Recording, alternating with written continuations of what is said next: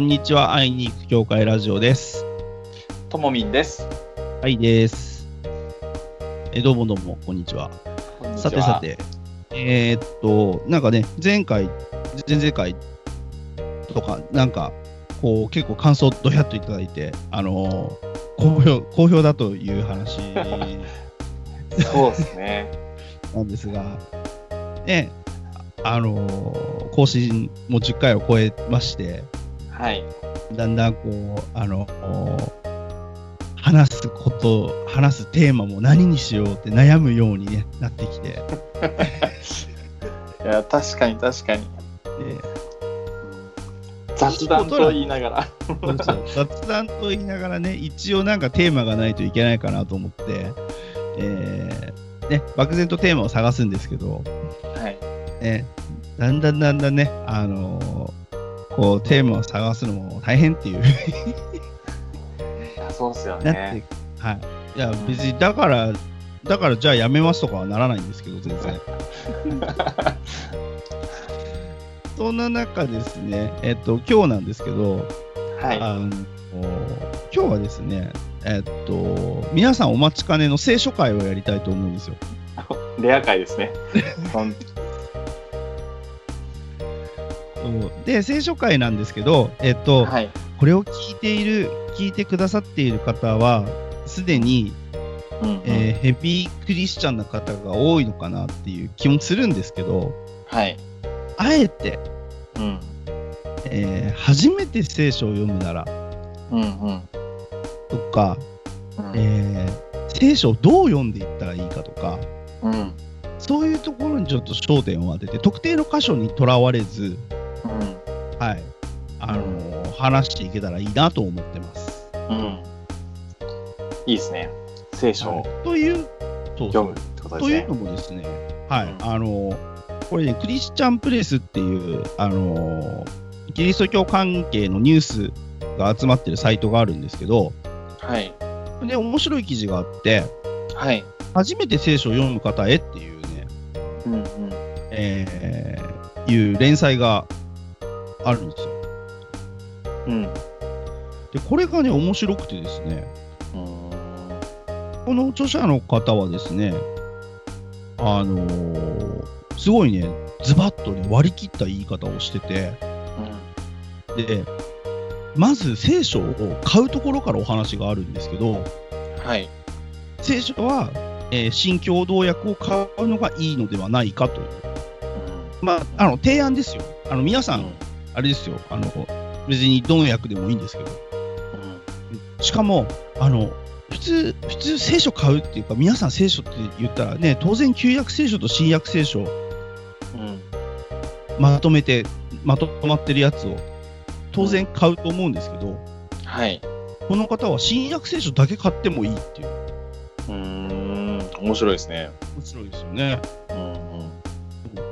それはね、旧約聖書が難しすぎて、最初からそこを読むと挫折する可能性があるみたいなね。うんうん。うん、そうまあ、とりあえずよ挫く折よく、うん、よくあるとりあえず話で。よくある話ですね、これは。えーっと挫折しないために新訳から読むのがおすすめみたいです。うんで、その新約聖書の中でも、はい。えー福音書から始めましょうと。うん。まあ、イエス・キリストの物語が書いてあるところですよね。そうですねうん。あの。ストーリーがあるのでね、うん。あ福音書がいいと。そして、なんとこの方は、えーマルコによる福音書から読むべしとうん。断言し、断言させていただきますって書いてあるんですよ。うん。うん。うん。で、これがなんでかっていうと、うん。マルコによる福音書は一応短いらしいですね。まあ、そうですね、短いですね。はい、新規共同訳で40ページもないと。うん。で、新約を頭から読むと、マタイによる福音書から最初に来るんだけども、うん。これ、あの、あら、あれから始まるじゃないですか。系図から始まるじゃないですか。カタカナだらけの。あそうですね、新約聖書の一番下のマタイによる福音書は、うん人の名前しか書いてないですね。はい、それが、 もう、花から読む気をそ、読む気をそぐものであると、うんうん。うんうん。人名が出てきても、あれ、やっぱりちゃんと勉強してる人とか、うんあの、こうちゃんと読み込んでる人は、そのなんか系図を見るだけで感動するっていうところまでいけるらしいんですけど、いやー、いや僕、本当に一番最初、大学生の時に、新約聖書の最初読んで挫折したたちで すからね。ななんだこの系図はって思って、うん誰一人、誰一人わからんぞっていうね、ところから、 始まったのは確かです。そうですね。だからやっぱり挫折しますよね、最初はしね。ます、します。いや、もうあの挫折しましたもん。挫折、でも挫折したともみんだって、今は牧師なわけですからね。あうんのそうですね。そうだからそこで挫折しても大丈夫っていうことではあるんですけども、 うん、うんこれなんかでマルコの福音書は、うんあの福音書の中で一番古い福音書、そうですね。うん他の福音書このマルコの福音書を参照して書いているとうんあまあヨハネは除きますけど、うん、大雑把にはそんな感じと、うんなるほど。うんないのや、こでれ、いいですね。いいでしょうだから、うんあの最初に読むべき福音書として、うんマルコによる福音書がおすすめだと。なるほど。これが世界最古のイエス伝であると。おーうんいやーこれちょっと今度この話そのまま人に話す時使いたいなって今思い ましたねなんかやっぱりどこから読んだ方がいいですかとか聞かれるんですけどあー、じゃ大あ、すごい、ね、聞かれますよね。そう大体いやどっからでもいいですよって言っちゃうんですよねああ。でもはでそもそもそもそも困ってるのにどこから読めばいい かでそのアドバイスにどっからでもいいですよって本当にダメなアドバイスですよね。 でこのこの記事素晴らしいなってものはちゃんと自分なりの理由を持ってい。うん僕はうんこう進めますっていうのが書いてあるのは、はいやー、まあ、でも何より聖書ってどっから読むかとかっていう問題を超えてまず読んでくださいっていうのが一番大事なのでそれをちゃんとね、うん。ズバッと進められてるっていうのはいうんうん。いいっすよねそれができないから 困るんですけどねそううん、僕もこの記事を読むまで、うん、うどこって言えなかったんですよ。ーん確かに、人から聞かれても。そう意外に答えるの難しいですよね難しいですよね。うん、うん、なるほうんどだからね、聖書を読むどこから読むか問題に対してうん、この一石を投じてくださっている。いやーそうっすよねどっから読んでもいいって言われたら読まないですもんねわかんない からでそもそも読む人はうん聞かない ですもんどっから読んでいいですかとかひとまずこの長すぎるからうわー、でもな少しは触れてみたいなっていうような一応心情があるはずなんですよねうんうんうんうんそれそれに対してどっからでもいいですよっていうのもね出花をくじいてるようなもんですからね、そうですよね。マルコによる福音書がいいですよってなぜならば、とにかく短いうん、そう、でも短い。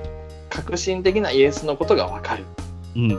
そして、えー世界最古に書かれたイエス伝であると。なんかね、理由もちゃんとね、こう言えるっていうのは、いやいいですね。めっちゃちゃんとしてるんですよね、だからこの理由が。うんうん。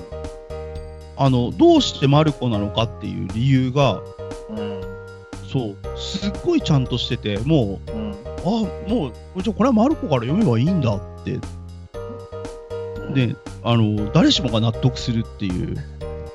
そうですね。うんそうですね。なんか、まあ僕と甲斐さんでちょっと共通だったのが、実際どう進めたらいいか分かんない人たちっていうのだったんですよね。うんだ、から、そうもともとねなんですよもう絶対ヨハネから入るべきみたいな人もきっと言ってくれる人はいるじゃないですか。まあ、あんま出会ったことないですけど。まあ、そういう人はもう、その理由とともにね、それを進めたらいいですもんね。うんうん、まあそうです、そうです。でもね、いや、僕はこれからこれに乗っかろうかなって思いましたね。 うん、そう特にだから今これを聞いててあの漠然としている方わ私たちのよう に私たちのよそううに。牧私たち師とのいうよか うに、牧師という肩書きついてても漠然としてますからね。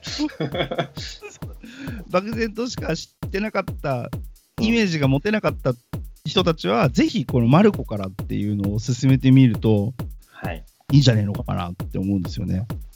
いやーはい。じゃあ、もうどこから読むか問題は、これからははいですね困った時はマルコですね。マルコからでしかもこの人ね、この、この著者の方ね、はい。面白いのがね、はい。あの、マルコを読み終わったらもう聖書を読むのをおやめになっても大丈夫ですっうーん。て書かれてるんですよ。というすのごをい、すごい励ましてくれますね。そう、めっちゃ励ましてくるんですよ。それくらいもうマルコを読み終わったら、もうだいぶ聖書に詳しくなったようなもんだってういう。ん。うんいやーいいですね。すごい、すごい肯定してくれますね。なんか、ねここまで言われたら読む気になりますね。そうなんですよ。そう、もうね、読むにあたって心がけることは、こんなものいつだってやめてやるって思いながら読むことだと。うんうんうん絶対にやめないぞなんて、かたくなになったら長続きしない。ううんうんんいやー、ほんとそうですね。なんか、やっぱりこうね、僕も牧師の端くれとしてやっぱ思うのは、いやー、全部読んでほしいってやっぱ根っこにあるんですけど、うんうん、全部読んでくださいって言ったら大変ですもんね。まあ、ハードルは相当上がりますよね。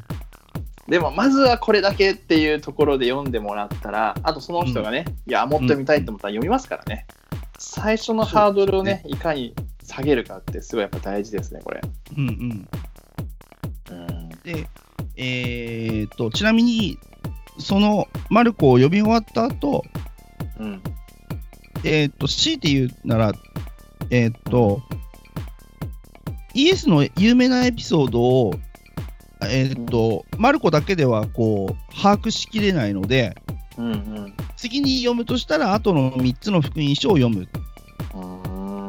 うん。うんそう。で、順番はどうでもいいと。その自由度の高さが素晴らしいですとにかく、とにかくマルコをよ読んでれば、最初にマルコを読んでれば、どの順番でもいいんだけども、あえて言うなら、マルコ、マタイ、ルカ、ヨハネの順番で読むといいんじゃないですかっうん、うんていうことらしいですね。なるほどはいやーうんちょっと僕もこうやって読んでみようかなと思いましたい、え俺はマルコを読んでみようかなと思いました。別に読んだことあるんですけど、改めて、いや、そういう観点で、要はそのほら、聖書入門としてマルコの福音書が一番いいっていう観点で読んでみたらどうなんだろうっていうのがすごい気になりました。うんうん確かに確かに。いや、これでも、いいですね。ありそうで、あんまり聞かない、こう、話だなと思って。ね。うん。えーちなみになんか聖書って、まあ、うんねどこから読んだらいいかいいか問題はね、一つこう、は自分たちの中ではこう納得したかなっていうところなんですけど、はいどうどう読んだらいいかっていうのは、まあ、クリスチャンでない人もクリスチャンにとっても結構大きなところなのかなと思うんですけど、そうですね。どどうう読んだらいいどう読むか。えこれ実は僕最近すごいはい考えてたんですよ、どう読んだらいいかおでーはい。まあまあ長らく結論は僕の中で一緒なんですけどあの、ええ自由に読んだらいいっていうのが あーってなんかこういう枠組みで読むべきだみたいのってまあ教会行くとこの、なんかもう暗黙の了解みたいにあると思うんですよねはい。でも僕、まあ、クリスチャンじゃない方がいろいろ読むといやある方はイエス・キリストはもうあの歴史上一番のヒーラーだとかうんうんうんうん。最高のなんか人間だとかいろいろあるんですけどでもはいクリスチャンとしてこう反論したい思いはたくさんあるんですようん。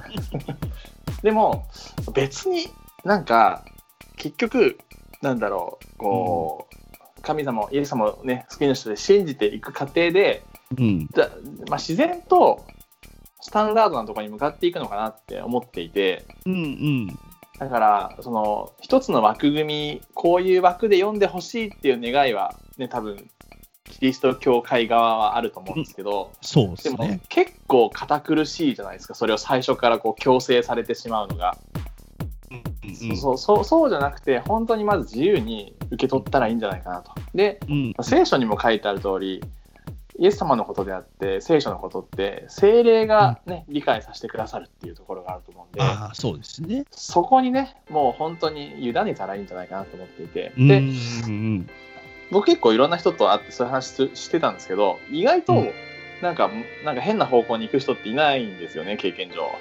うんうんうんうんだから、でも枠でこう最初からこう読めってしちゃうとそれ以外の読み方がなくなってしまってなんか、うんねうん、例えば一つの神学に偏った読み方になってしまってなんか他の神学、たくさん神学あるので他のことを言うと、ああなんかあの人たちおかしいよねとかなんか、ね、あそういう批判になってしまうのをたくさん聞いてきて。